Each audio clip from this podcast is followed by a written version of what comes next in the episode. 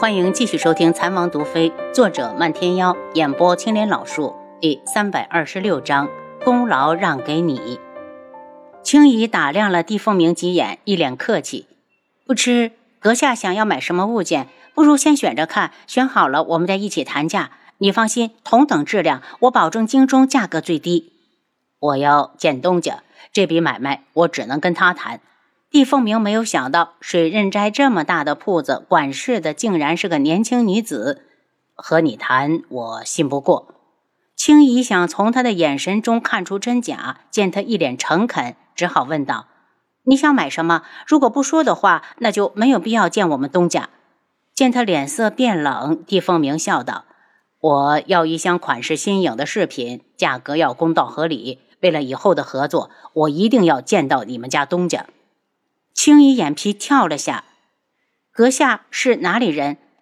姑娘问多了，我是买饰品，不是偷。到手后，你管我拿到哪儿去？帝凤鸣有些不满，能不能见到东家？管事的给个痛快话，不行我就走。青衣让人带帝凤鸣去休息区，这才打发一名小伙计跑一趟知王府。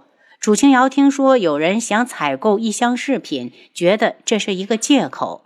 不过，既然人家找上门，他也不会退缩。到了水润斋，见到男子后，不由愣住。神医，他心中警铃大作。他找自己干什么？见他到了，青姨给他介绍：“主子，这就是这位公子要买一箱饰品。”楚清瑶走过来，在地凤鸣对面坐下。一箱饰品可不是小数目，阁下真的想买？我帝凤鸣从不诓人，饰品肯定要买，就看你能给到什么价位。如果价位不中意，我就只能食言了。帝凤鸣露出为难之色，楚清瑶内心冷笑：明人不说暗话，神医大人还是实话实说，免得惹人烦。你找本王妃到底有何事？帝凤鸣一愣，被人认出来了。那晚是在皇上寝宫，他可是故意的吸了迷香晕倒的。虽然不知道闯进房里的是谁，此时他已经完全肯定就是智王妃，说不定同去的还有智王。他道：“智王妃，我真要买饰品。”楚清瑶反问：“昆仑镜没有？”“有啊，可我就想买，你卖不卖？”楚清瑶向前倾了下身子：“价格没有的商量，爱买不买。”帝凤鸣忽然笑了，还是头一次见到有人把上门的生意往外推。他看向青姨，那就麻烦这位姑娘把水润斋拿得出手的饰品都给我端过来。这话青姨可不爱听了，冷笑道：“我们水润斋拿得出手的东西太多，阁下确定全都要？”帝凤鸣见楚清瑶似笑非笑，心里有些毛，赌气道：“那就先端来几样，我好好选选。”见主子点头，青姨出去准备。楚清瑶道：“帝凤鸣，你什么时候走？”帝凤鸣挑眉：“王妃不欢迎在下。”楚清瑶嗤笑：“我欢不欢迎不重要，我只想知道你是不是与静主有仇。”帝凤鸣用手指敲下桌子：“我帝凤鸣一个会点医术的小骗子，可不敢得罪静主。王妃慎言。”楚清瑶觉得这人真好笑，把轩辕笑都医好了，还说不敢得罪。见他没懂，帝凤鸣缓缓开口，如同春风里汩汩流过的叮咚泉水。轩辕笑的残疾之症是王妃医好的吧？在下佩服佩服。楚清瑶有点懵，这人什么意思？别说他不能医，就是能医，他也不会救。这人把一切推到他的头上，怕是居心不良。难道是想再激怒靖主一次？看来是敌非友。他晕怒，你到底有什么目的？帝凤鸣一派从容，摊摊手：“我能有什么目的？正好有人求到我头上，我就手痒了，医了医。谁料到竟然好了。我心情一好，就想把功劳推给王妃。王妃不感动吗？”感动你个鬼！楚清瑶想骂人，从来没有见过这种无耻之徒。明明是想挑起靖主的怒火，还把自己说成了圣人，真不要脸！他冷声：“我们有仇。”帝凤鸣一脸笑容：“王妃别误会，你我以前素未谋面，无仇无怨。”楚清瑶怒了：“好个无仇无怨！帝凤鸣，你要敢落井下石，这笔账我早晚和你算清。帝凤鸣看着他，似乎在考虑他说的话。最终，他道：“我也是有此一提，王妃不领情，那便作罢。”青姨顶着伙计，端着饰品进来，他指了指桌子：“放下吧，我仔细挑挑。”慢着，楚清瑶将人拦住：“想买我水印斋的东西，你有银子吗？”帝凤鸣笑起来：“王妃还真是不适合做生意。我这种财大气粗的金主，整个夜染大陆怕是再也找不出来第二个。本王妃信不过你。”楚清瑶话音一落，帝凤鸣的神色就变了变。还从来没有人敢怀疑我付不起银子，芷王妃，你是第一个。你再废话，你就是有钱，我也不卖了。楚清瑶搞不懂这个人到底想干嘛，感觉他不像真心的要买东西，倒像是来找茬的。帝凤鸣气愤，从袖中抽出一沓厚厚的银票，拍到了桌上。今日我还非买不可了。他指着青羽，把手上的这些都给我结账。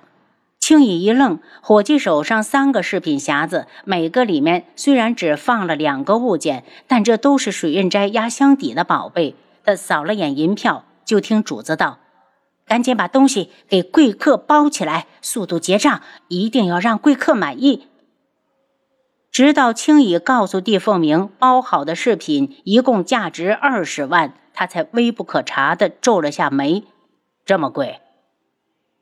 贵客，我们水润斋童叟无欺，货真价实。如果您不信，可以找有经验的人来验证真假。只要是在我们手里买的东西，假一赔十。青羽道。帝凤鸣脸一沉，又掏出一沓银票甩到桌上，大爷范儿十足。结完账后，楚清瑶将饰品匣子往他眼皮底下推了推。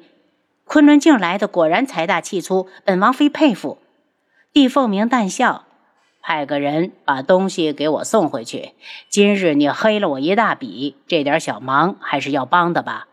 没问题。楚清瑶叫了个伙计，让他跟去送货上门。他一走，青羽就担心的道：“主子，这人太可疑了，下次再来，我们直接把他赶走吧。昆仑镜什么没有，他怎么会看上我们水云斋的东西？”楚清瑶点了他一下：“我们敞开门做生意，送上门的钱哪有不赚的道理？”他顿住，真不知道他在昆仑镜是什么身份地位。这二十万两对他来讲，也只是皱皱眉毛，一看就是富可敌国的主。皇宫里，轩辕笑听说神医早上出宫，中午就回来了，急忙摆驾过来。神医见帝凤鸣脸一冷，连忙改了口：“凤鸣，你早上刚走，怎么就回来了？外面没意思，不如宫里舒服。”帝凤鸣当着轩辕笑的面打开了首饰匣子，拿出一件玉石项链把玩。凤鸣喜欢首饰，轩辕笑觉得机会来了。谈不上喜欢，只是正好走到水云斋外面，就花钱买了几样回来欣赏。轩辕笑一惊：“凤鸣怎么去那儿了？水云斋的东家可不是好惹的，连朕见到他都要退让三分。以后凤鸣想要什么就告诉朕，朕开了国库让你选。”帝凤鸣眼神一阴：“他又不是那些争宠的女人，还跟你说我帝凤鸣是缺钱的人吗？”他心思一动。我听人说，智王妃的医术非常好，想着我反正不在这里常待，便想将医好皇上的功劳让给他。谁知道他根本不领情，我就看上了几件物事，他就足足黑了我二十万两。真没有想到天穹这么黑暗，还是昆仑镜好，没人敢欺负我。轩辕笑脑中灵光一闪，换上亲切的笑容。凤鸣来自昆仑镜，可知智王与镜主的关系如何？帝凤鸣很满意他的上道，耐着性子道：“镜主的女儿与他早有婚约，他背信弃义，另娶智王妃，怕是镜主杀他的心都有了。据我所知，上次镜主过来就把他打了个半死，好像还下了毒。”末了又感叹了一句：“这样他都能活，看来智王妃的医术果然高明。”那靖主就不恨智王妃，怕是恨不能食其肉，饮其血。轩辕笑听完，恨不得大笑三声，惭愧的道：“凤鸣，如果我对外宣称是智王妃医好了我，你介不介意？不等帝凤鸣说话，他又道：“你放心，你想要什么补偿，朕都答应。”帝凤鸣心里忽然升起一丝不忍，却被他压了下去。我帝凤鸣从来不看重名利，皇上既然想这么做，自然有你的打算。凤鸣不是不识大体之人，再说我的本意也是如此。轩辕笑乐呵呵的走了，他要马上把这个消息传播出去。他不信靖主会不注意天球的动静。他嘴角挂着冷笑：“指王妃是天要亡你，与朕无关。”看来帝凤鸣真是他的贵人，心头更加打定主意要把人留下，为他所用。楚清瑶回到王府，下午漫天妖就来了。你怎么来了？他不悦。丫头，我要再不来，你都要被人害死了。漫天妖说的眼急，脸色也很难看。今日下午开始，宫外就流传着你的医术如何高超，连皇上的残废之症都能医得好。听说皇上还要昭告天下，封你为神医。您刚才收听的是《蚕王毒妃》，作者漫天妖，演播青莲老树。